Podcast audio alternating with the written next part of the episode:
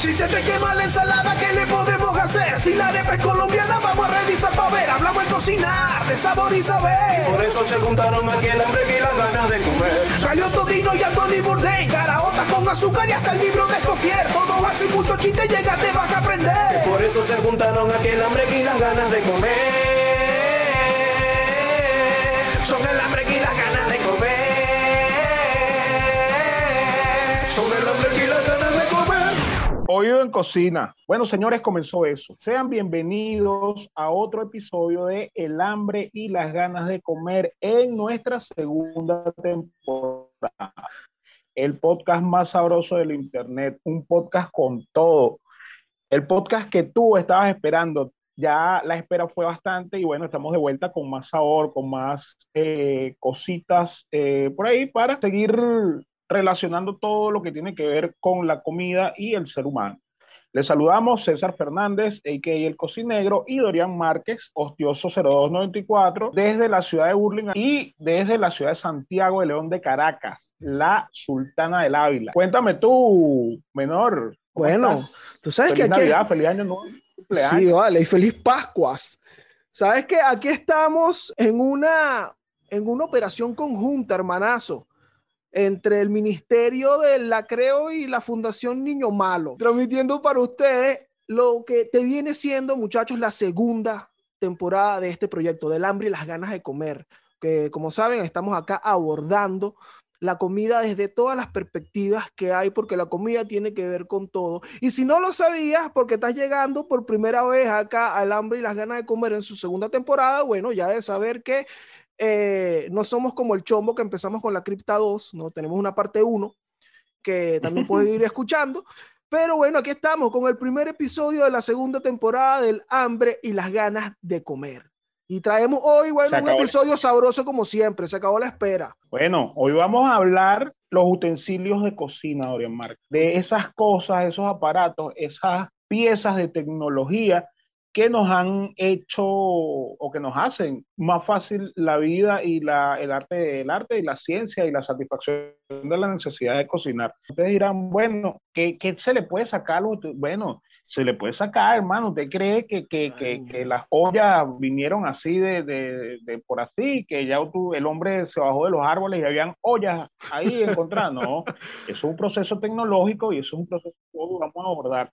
Eh, ¿Usted cree que ah, los primeros cuchillos eran cuchillos? No, no, no, no. Todo tiene un trasfondo y todo tiene una historia. Aquí tenemos bastante, hemos tenido bastante tiempo para investigar y hemos investigado, hemos hecho la tarea. Sí, vale, Cuéntame tú, teníamos, teníamos, teníamos un montón de rato, de verdad, con, con la espera del hambre y las ganas de comer, pero es que estamos haciendo la tarea, porque somos ese podcast que, que hace la tarea antes de venir para acá, para, para no hablarle disparate, pues. Entonces, claro, hoy traemos un episodio sobre los utensilios de cocina que creo que han sido los grandes ignorados cuando hablamos sobre el tema, porque, ah, sí, muy sabroso comer, wow, qué rico, una marquesa, oye, una paella, pero ¿dónde se hace eso, papadito?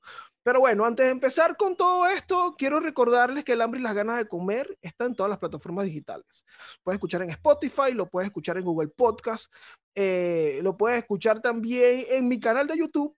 Eh, ahí estamos saliendo también, ahí te puedes llegar de una vez, suscríbete, dale ese botón rojo que está ahí y bueno, ahí sí nos vas a estar apoyando muchísimo y también dándole difusión a esto. Pero bueno, ya vamos a empezar a darle chispa, candela y fuego a este asunto. ¿Qué hay con los utensilios de cocina, César Fernández? Los utensilios de cocina son, como dijimos, eh, estas piezas de ingeniería que nos ayudan a, procesar los alimentos y a, hacer pues que de, esa, de ese proceso salgan comida. En primer lugar, bueno, cuando el hombre descubre el fuego, cuando el hombre descubre que la comida chamuscada se puede comer y que es aún más fácil eh, para comer, eh, comienza una carrera, ¿verdad? Eh, que llega hasta nuestros días y que va a seguir en adelante, bueno, innovándose y, y saliendo cada vez más nuevos artefactos y nuevos utensilios de cocina, como por ejemplo, eh, ustedes vieron estas piedras de obsidiana que los hombres de la edad de piedra picaban, cortaban, chocando unas con otras hasta tener un, un, un borde filoso y con eso poder eh, desgarrar la carne del hueso, despegar la carne del hueso de los animales de casa. Bueno, eso es el mismo principio, o sea, la satisfacción de una necesidad y la, la realización de un trabajo es lo mismo que tenemos hoy en día, por ejemplo, con el air fryer es un instrumento, un aparato, un utensilio de cocina que nos sirve para freír sin aceite. El air fryer está de moda. Que hay un asunto con el air fryer y es justamente el, eso que acabas de decir, de, del freír sin aceite. Eh, el tema del air fryer, que no, que no es que fría, realmente frito no es porque si nos vamos a la definición de frito, frito es cocinar o guisar algo en aceite o grasa. ¿Qué hace el air fryer? Cocina con aire caliente. Al cocinar con aire caliente, eh, bueno, eso aprovecha esta, esta grasa de los alimentos y si le agregas, qué sé yo, el 80% menos de, de aceite de lo que usarías normalmente en una preparación, entonces la preparación queda como si estuviese frita. No está frita, pero es un resultado similar. ¿Tú has comido air fryer? Claro, claro, por supuesto. Incluso yo uso, en casa somos usuarios del air fryer. Eh, eh, ah, mira. Claro, no soy, un no soy un evangelizador del air fryer, pero bueno, sí, es verdad que, que, no usas la misma cantidad de aceite y bueno, el resultado es similar a como si estuviese frito. Porque sabes qué, César, con lo que tú estabas diciendo al principio de cómo los primeros intentaban hacer fuego ¿Qué pasa? Las maneras de hacer fuego se vieron desarrolladas luego y más nadie hizo fuego con unas piedras de obsidiana. Entonces pasa que los, utensilios de cocina entiendo que llegan para generar esa mejora, esa evolución. Y es lo que ocurre con la, con la KitchenAid, que mejoró un proceso.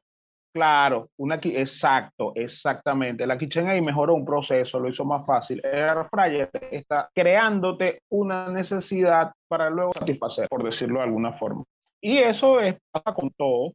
Y eso es poco más eh, o menos lo que, ha, lo que han hecho ciertos utensilios de cocina que se utilizan desde siempre. Por ejemplo, la olla. La olla es un utensilio de cocina que está siendo usado desde que, bueno, desde el año del cachapún, desde por allá, cuando las ollas eran de barro. Bueno, cuando el hombre descubrió la alfarería o, o inventó la alfarería y se, y se dio cuenta de que cocinando el barro podía transformar un elemento natural en un elemento artificial, pero no era directamente como, o sea, aquí hay una diferencia, porque no era picar una piedra, un pedernal, por ejemplo, o hacer una lanza con un, con un árbol, no. Esto era distinto porque él estaba utilizando agua, estaba utilizando eh, arcilla y estaba utilizando fuego, ¿ves? Y entonces estaba domando de alguna forma los elementos y bueno, empezaron a hacer ollas Dorian Mark.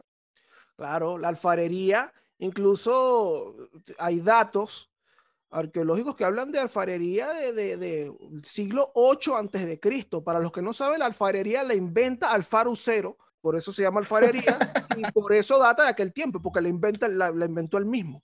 Es una tendencia política dentro de Acción Democrática, es una corriente, una corriente alfarérica.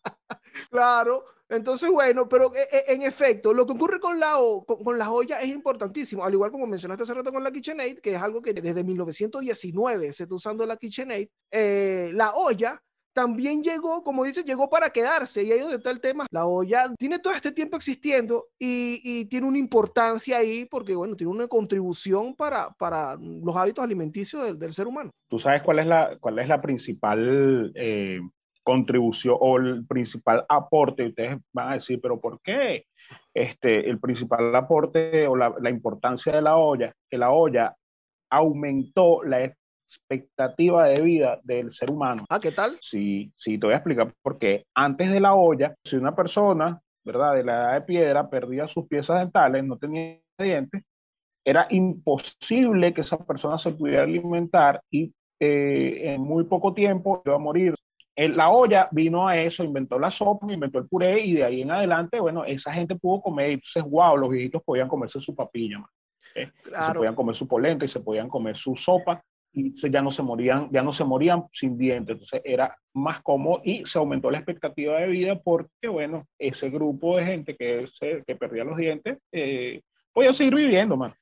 Claro, y, además, eh, este tema de la expectativa de vida aumenta evidentemente porque también con la olla, eh, bueno, vienen preparaciones que fueron más amigables con la dentadura de los, de los humanos que estaban y, y esto hizo, bueno, que como, como dice César, que se pudieran alimentar hasta, bueno, una edad mucho más avanzada. Entonces, fíjate, esto, ¿ves? la olla forma parte de la evolución. ¿Qué pasa? Que es también importante de la olla, que hay, o, habían alimentos, habían hierbas, raíces que, que eran tóxicas, que habían que, que cocerlas para, para que dejaran de ser, de ser tóxicas y la olla hace posible esto. Entonces también amplía la, la, el catálogo, digamos, o el menú de lo que la gente podía comer. Sí, tú sabes que la, la historiadora británica B. Wilson, en su libro La importancia del tenedor, que va a ser eh, nuestro libro de cabecera de esta segunda temporada, o uno de nuestros libros de cabecera de esta segunda temporada, dice que con la olla se pudo cocinar, por primera vez se pudieron comer alimentos que eran venenosos o al menos indigestos. Eh, y bueno, también pasa que esos mismos alimentos, como por ejemplo a la yuca que tiene, que tiene cianuro, con la cocción eso se, se, bueno, como que pierde su efecto, pues se, se esos componentes tóxicos y se puede ingerir. Pues, tu, hermana puede eh, comerse su yuca tranquila sin miedo a envenenar. Otra cosa también que había tubérculos que estaban hasta, eso me llamó la atención, hasta 28 horas de cocción, mano. Tú te imaginas la cantidad de gente que se tuvo que morir. O sea, lo cocinaban una hora, prueba ahí, ah, pan, se murió. No, déjalo una hora más. Prueba ahí, pan, se murieron por lo menos 28 personas hasta que dijeron, no, mira, eh, a las 28 horas de cocción ya no podemos comer esta raíz. Comieron como tres tipos nada más, habían 31 carajos esperando. Pero fíjate, tú sabes que esto que dijiste de la yuca me llamó la atención, porque si es cianuro lo que tiene, la verdad no sé, pero si es cianuro lo que tiene, entonces tú puedes hacer tus propios caramelos de cianuro con yuca.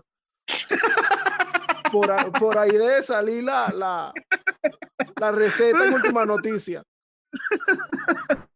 Oye, pero mira. Buenísimo, la olla. Tú sabes que también es un. ¿Sabes qué es lo malo de la olla? El disco ese que sacó, que era terrible. Oye, sí, vale. pero cuando se. todo mal con ese disco de la olla. Muy buena trayectoria de la olla, en la evolución y todo eso, pero ese disco, mira, mano, malísimo. Y Tito Trinidad, yo creo que te ganó, eso fue injusto. Mira, está, coño, la olla. Importante, muchachos, ¿ves? Aquí se llevan unas lecciones para que aprecien más esa renaware que ustedes tienen ahí. Sí, para que la, para que la friegue, para que no le dejen ahí 15 días con, con esa broma y que no, le voy a remojar. ¿Tú no, has visto esa gente, hermano? Dejan esa olla ahí 15 días y que no, para que se le hablan del el mugre. Ah, no, sincérate. Ama tu olla. lava, esa vaina. Ama tu olla, mano. ¿Ves? sin la olla no estuvieras vivo hoy día. ¿ves? Tú, hubieras muerto a los 14 años. Ah, pero ¿sabes qué? También, después de que se, se fabrican ollas de barro, ¿verdad? Se comienzan, cuando ya el hombre entra en la edad de los metales, empiezan a fabricarse ollas de metal. Y entonces eran ollas así como, como un cachicamo, como un armadillo, así por capas y remachadas. Y eh, bueno, con el tiempo eran eh, utensilios muy apreciados en la casa, ya esto hacia la Edad Media, ya tenemos aquí un salto, nos hemos comido en la línea del tiempo bastante, un trayecto bastante amplio, pero eh, así en la Edad Media las ollas eran importantes en la casa porque, bueno, porque era el único utensilio de cocina y bueno, eso lo montaban sobre un fogón y bueno, ahí se hacían las comidas, entonces bueno, si alguno quería cocinar algo aparte, se metían las, la, la comida en sacos, en sacos de lino, por lo menos usted quería comer su brócoli y su papa aparte, bueno, metía los brócolis en una, en una media, por decirlo de alguna forma, un saco de tela y las papas por otro, y bueno, con la pericia necesaria y usted iba sacando cuando ya las cosas estuvieran cocidas individualmente, porque el hombre siempre inventa, un hombre que no inventa no es hombre. Grábate eso, huevoneado. Mira, pero tú sabes qué, qué utensilio, ahora que, estamos ahí en el tema de la olla y todo esto, también muy antiguo y que también, bueno, tuvo que haber representado, bueno, tuvo que haber, no, representó también parte de la evolución eh, eh, en esta parte del mundo, el budare. El aripo. El aripo, así mismo. Importantísimo. Mira, las primeras menciones del budare están, eh, o del aripo, están en este libro de, este carajo que mencionamos ya eh, en, la temporada pasada, Galiotto Shea. Sí, sí, él hace mención al aripo y de cómo los indios hacían las tortas a las que llamaban arepa, ¿verdad? Sobre esa, y también hacían la, la, ¿cómo se llama? La yuca, ¿no? El, el cazabe. El cazabe, en efecto. claro, pero el cazabe se hace con un, con un aripo más grande. ¿Tú has visto cómo hacen cazabe, hermano? Yo he visto cómo hacen el cazabe en, en, en el pueblo de la Nube Negra, Santa Bárbara de Maturín. Yo lo he visto, claro. Con este tema, bueno, el budare, el budare es antiguo, una cosa que usan nuestros pueblos a orígenes, ¿vale? La olla también, hay estas, estos, estas demostraciones arqueológicas que hablan de, bueno, de alfareros eh, 7000 años antes de Cristo. Pero asimismo, como es antiguo esto, eh, y como no tomábamos en cuenta las ollas y todo esto, también están ahí los cubiertos. Claro, los cubiertos que también forman parte de, esa, de ese inventario del hogar y de la cocina, y también forma parte de la... si, el hombre a través de la historia tuviera que guardar en un, un, equipaje sus cosas durante su vida, eh, ahí tendría que haber, chamo, un menaje, tendría que haber una cuchara, porque un hombre sin cuchara, mano, imagínate tú cómo es eso. Oye, Mira, y la cuchara es, ese cubierto que nos ha acompañado toda la vida, de toda la vida. Es más, eso debería ser un dicho, más viejo que la cuchara. Claro, claro, sí.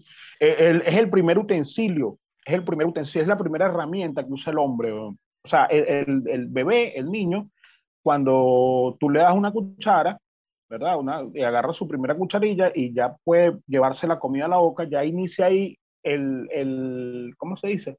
La independencia de ese ser humano. No, bueno, y eso es también lo que hace un adulto cuando ve una cuchara. ¡Ja, ¿Qué tal, sobrino?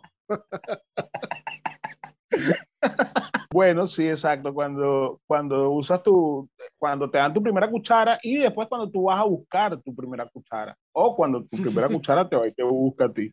Sabes que el nombre, el nombre de la cuchara viene de la, de las conchas, de las conchas de, de, de, eso, del guacuco y de, de, de... las almejas. Los bivalvos, exacto, de los bivalvos. Entonces, por eso es que en esta parte del mundo a la concha le dicen concha y por eso es que en Venezuela a la cucharilla le dicen cucharilla y no le dicen cuchara porque tiene una connotación sexual. Tú aquí no puedes decir concha, aquí tienes que decir cáscara. Ah, Igual en, en, Venezuela tú no puedes decir eh, cuchara, no dices cuchara, tú dices cucharilla. Claro, porque si dices cuchara, hacen lo que hice yo hace un rato. Claro, claro, exacto. Pero ve, viene de ahí. Si tu mamá de... cuchara, Dorian.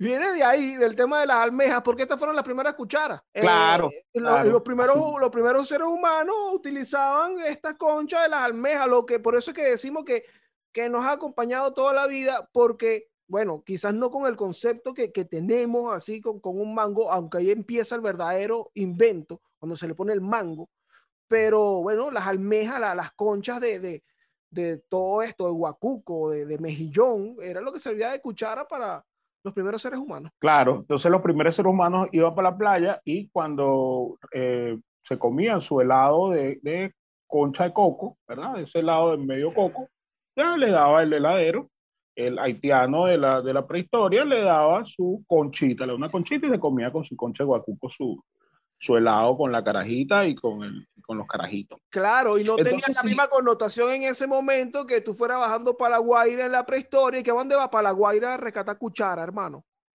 Claro. Ah. Entonces, tú sabes que eh, nadie tiene la patente de la cuchara, man.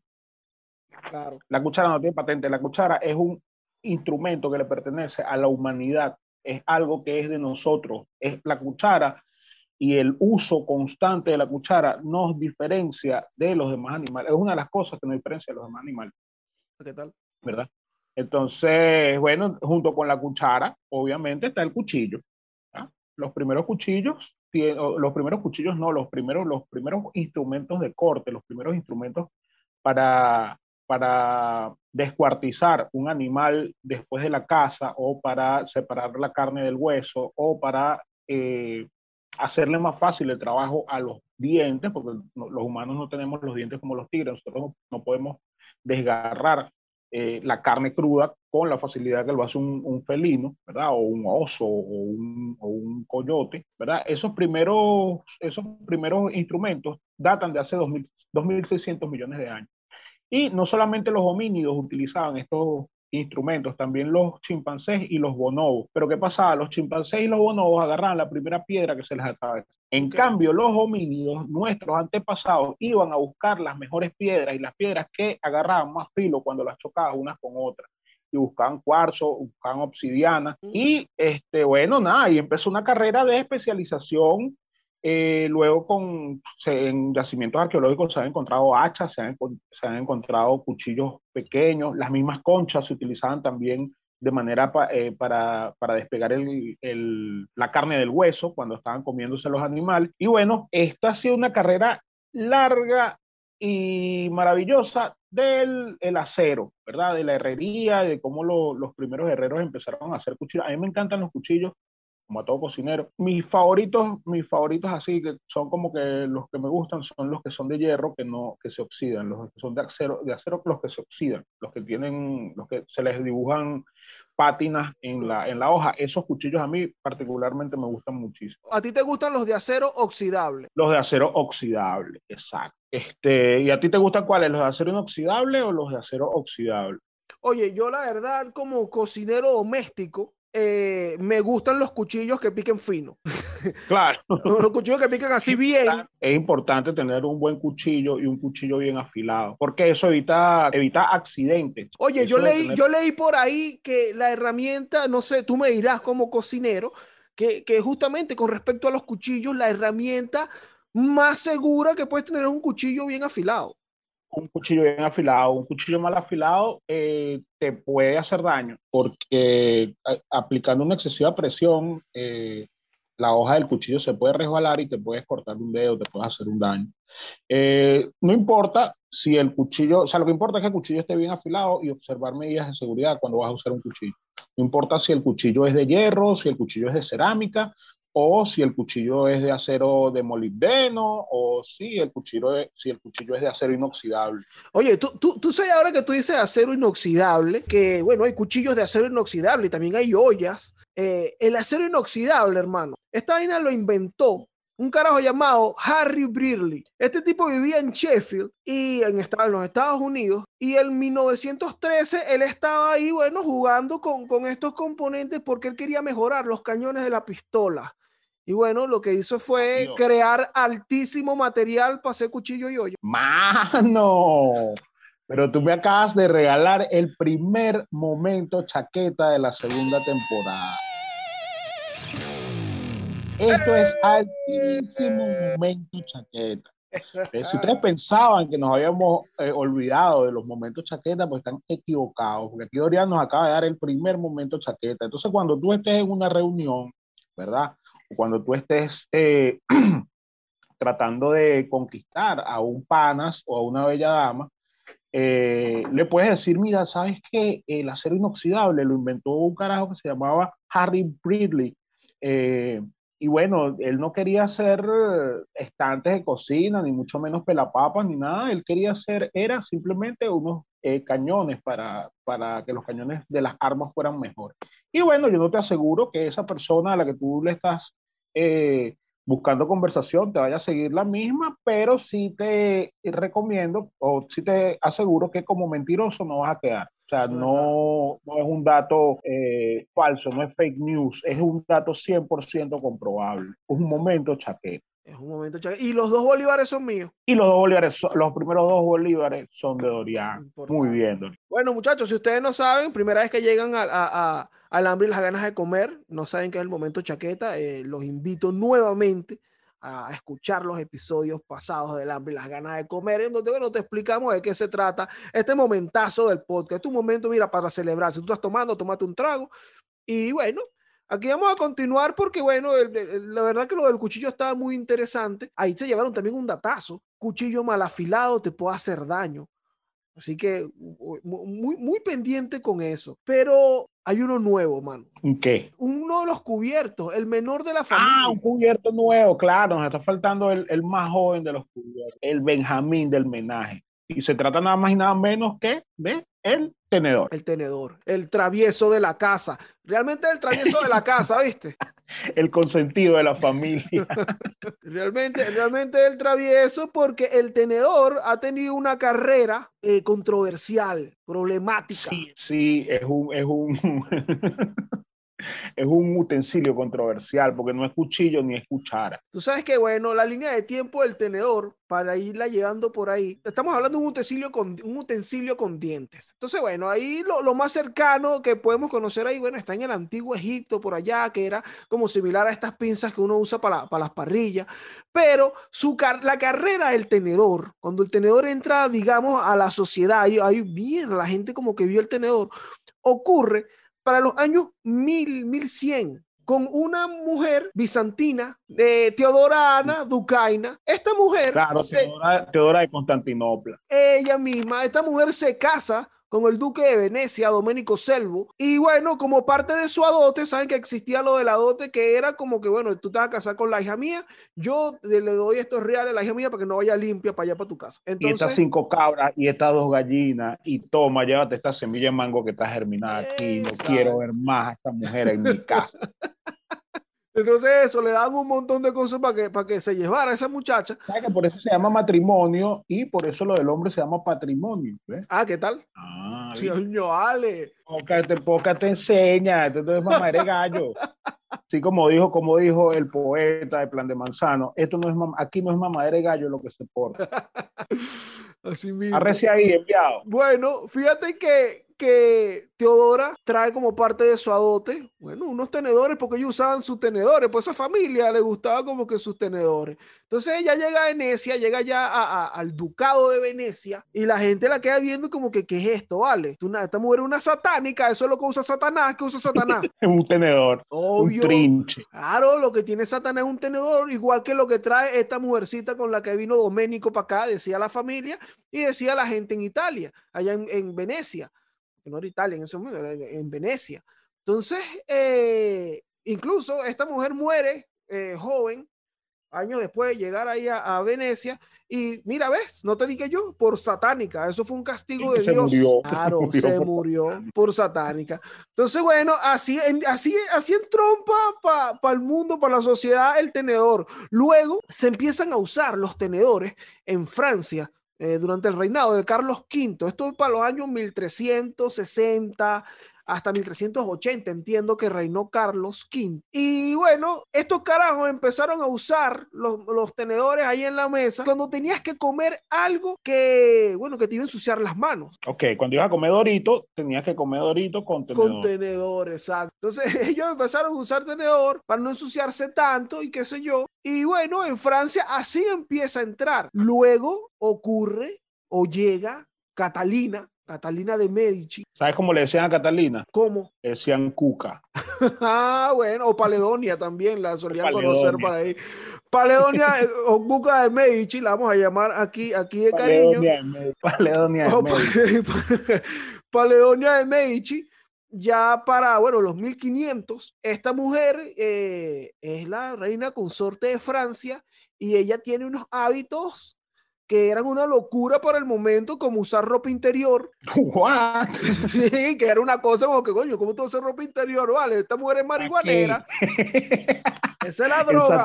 Que, Esa es la droga que tiene así. Que la pone a hacer, eso. Entonces, ella hacía estas cosas eh, y también usaba el tenedor. Y entonces la gente que, oye, pero Catalina cada vez está más loca y que el tenedor. Entonces se, se, hizo influencer del tenedor, se empieza a ser un poco más, aceptado, digamos, o bueno, no digamos aceptado, sino extendido el uso del tenedor, bueno, en la corte real, en las familias nobles y todo esto, por Catalina. Aceptado, aceptado no fue, porque fíjate tú que en 1605 Thomas Martus escribió un libro llamado, eh, también en Francia, eh, escribió un libro llamado Los Hermafroditas. Ajá. Los Hermafroditas era como que, imagínate tú, imagínate tú, estamos en el año 1600, el tirano mandando, ¿verdad? claro, claro.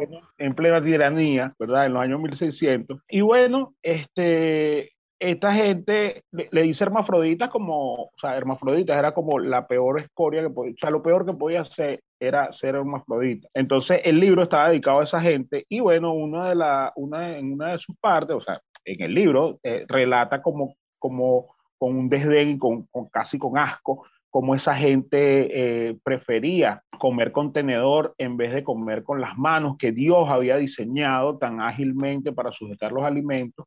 Y bueno, les, los tildaban de, de, modales afeminados o de que se hacían daño con las puntas de los tenedores en sus encías y lengua y esto les provocaba placer. Toda una cosa, obviamente, nuestra gran amiga, la Iglesia Católica, detrás de todo esto, siempre detrás del progreso, siempre frenando el progreso, eh, hasta el año 1600, chavo. Entonces, bueno, aquí eh, B. Wilson dice que pocos artefactos han sufrido tanta o han recibido tanta resistencia como el tenedor. 500 años de uso del tenedor en Europa y todavía, todavía en el año 1600 ya todavía ya la gente todavía este, salían publicaciones como esta de Tomás Marco con las cosas de que, que, cómo vas a comer con tenedor, tú acaso estás loco o, o te quieres pullar eso, es lo que a ti te gusta, apoyar. Entonces, ah, bueno.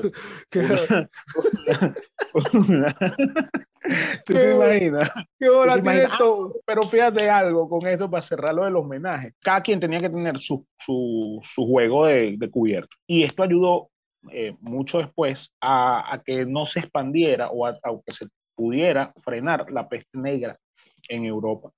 Porque bueno, comenzó la gente a comer en platos individuales, porque antes no se comía en platos individuales, antes ponían una olla ahí, todo el mundo agarraba con las manos, antes si estaba servido un vaso, de ese vaso tomaba todo el mundo y bueno, eh, con, la, con estos, estos avances en materia de, cubiertos y tal, eh, de que cada quien tuviera su cubierto individual y su plato individual, eh, se ayudó a frenar un poco la peste negra.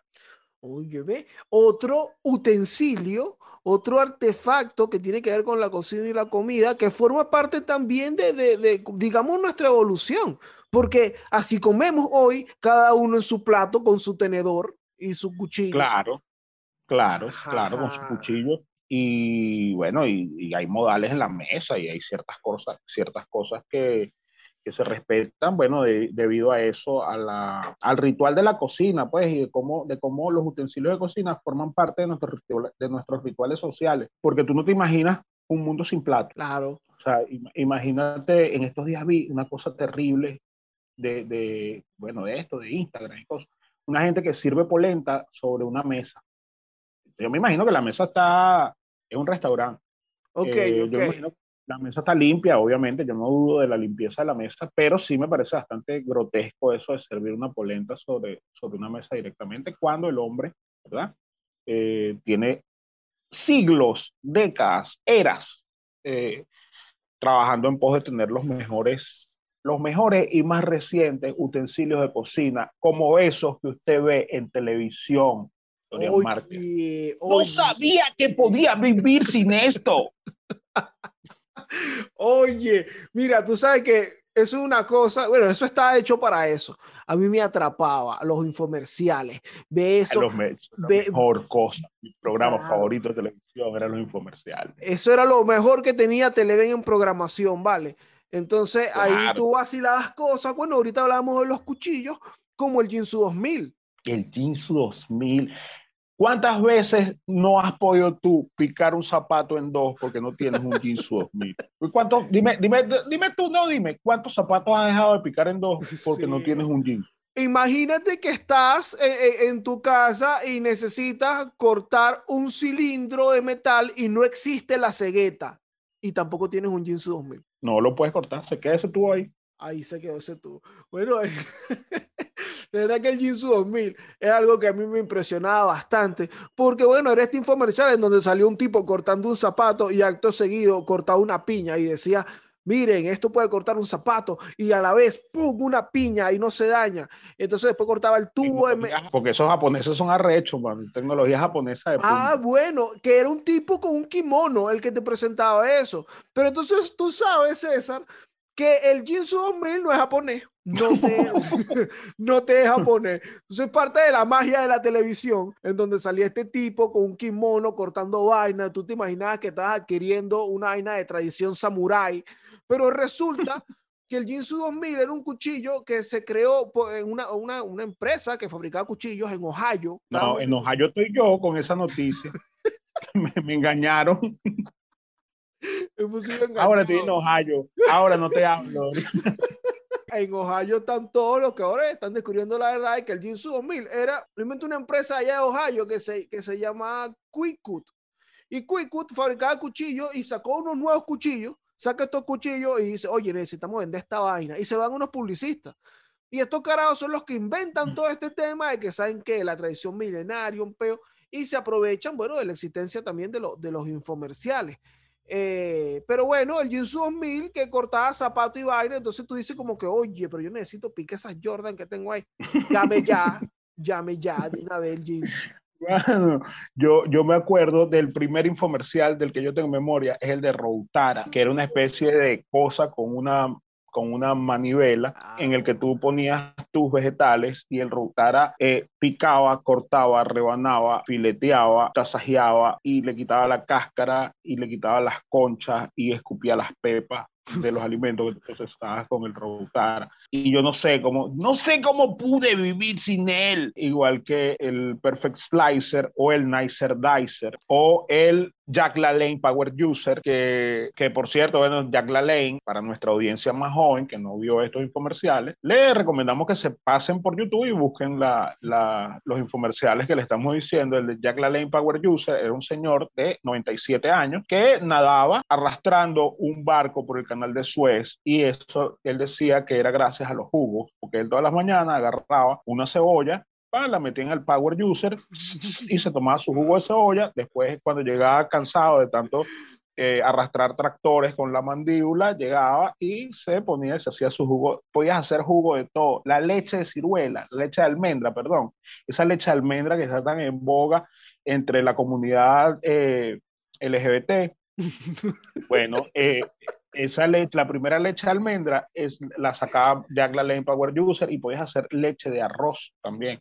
Y era maravilloso porque no solamente te sacaba el jugo del, de cualquier vegetal, sino que en su compartimiento ultra secreto te dejaba las cáscaras, o sea, como el, el ¿cómo se llama eso, Dorian? El cipo, se le diría eso. El, eh, eh, el, el, bagazo, digamos el bagazo, el jamiche, y con eso te, traía un libro de 150 recetas de Jack LaLanne que podías hacer con la concha del tomate, el cambur, de todo lo que tuviera licuado ahí en el, en el Nicer Dice, en el Jack LaLanne Power User. Para que se hagan una este idea, toda, toda esa audiencia, bueno, más joven que quizás no vio esto y que está escuchando ahorita, coño, Jack LaLanne, Jack LaLanne, se lo pueden imaginar, o era como que Winston Vallinilla hubiese llegado a los 95 años, pero igual, así como luce, ponle una cara así de 95 años. Ese era Jack LaLanne.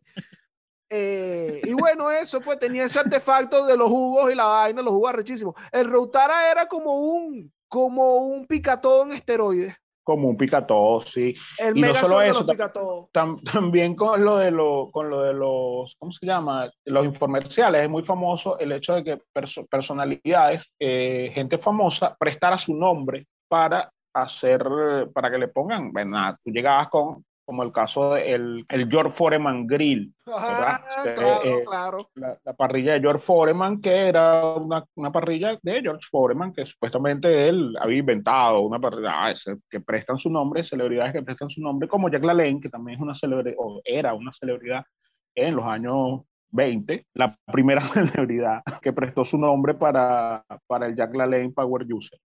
Entonces, la cosa con estos, estos artefactos infomerciales, con estos utensilios de, infomerciales es que por lo general son más venta, más publicidad que lo que realmente hace el producto. Y de eso se tratan los infomerciales, ¿no, Dorian? Sí, por supuesto, de una venta agresiva. Incluso los infomerciales tienen su origen precisamente como en estos carajos que vemos que en Sabana Grande o, o para la gente del interior como yo, de las expoferias colombo-venezolanas, donde hay un tipo como con un micrófono allí de estos que usa Chayanne, de lo que te pones en, la, en, el oído con un headset y una cornetica, mostrando, mostrando estas vainas. Y, bueno, esto lo inventó un carajo que era un vendedor así, que, que vendía los inventos de su papá y que unos pelapapas, una vaina para para separar clara y yema de huevo. Y esto, y bueno, el tipo luego crece y termina, yo, iba a llevar esta técnica de venta para los infomerciales e inventa esta vaina del, pero hay más. Claro, entonces te sacaban 25 cuchillos más del Jinsu 2000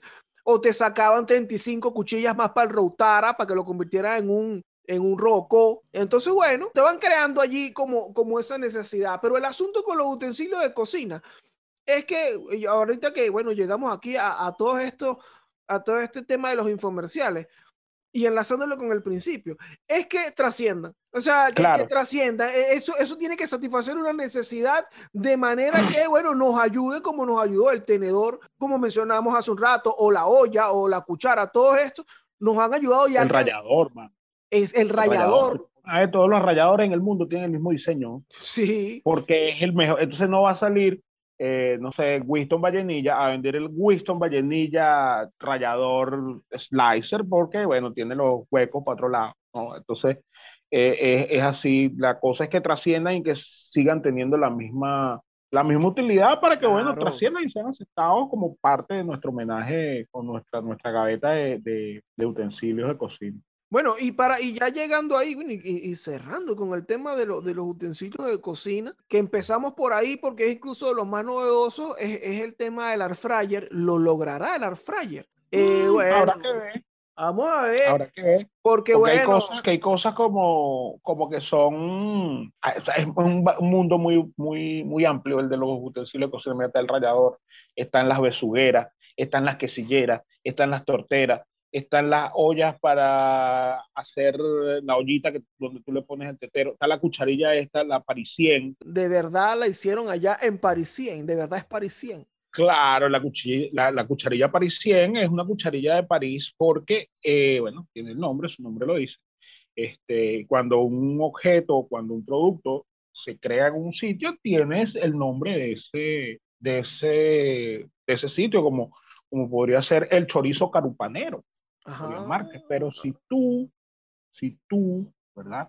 Quieres saber un poco más acerca de las regiones que le dan nombre a los productos, ¿qué tienes que hacer, Dorian Márquez? Miren, les prometo que si ustedes dejan un comentario ahí, pum, dejan su comentario, se suscriben al canal o se suscriben también a través de las plataformas digitales. Nosotros la semana que viene le vamos a contar eso.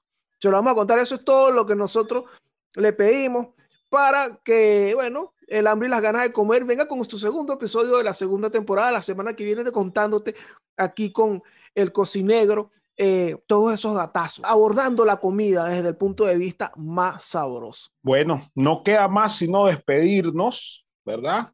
Particularmente yo desde aquí, desde los estudios de la Fundación Niño Malo, ubicado en la ciudad de Burlingame, en la provincia de Buenos Aires en la República Argentina y Dorian Márquez desde la hermosa ciudad de Santiago de León de Caracas. Yo les digo buen provecho y recuerden que en casa de Herrero, cuchillo de palo, como le gustan a Walder, de palo. Qué bueno que se quedaron para el postre, porque en la segunda temporada del hambre y las ganas de comer también hay glosario. Así que vamos de una vez a definir algunos conceptos que se mencionaron durante el episodio. Los de hoy son bonobos. Son primates del género Pan, que junto a los chimpancés representan los parientes vivos más cercanos al ser humano. Obsidiana es una roca volcánica que resulta del enfriamiento brusco de la lava y que ha sido ampliamente usada en la fabricación de herramientas y joyería. Y hasta aquí llegamos hoy. Te esperamos la próxima semana en otro episodio del podcast más sabroso del Internet venezolano. Chao.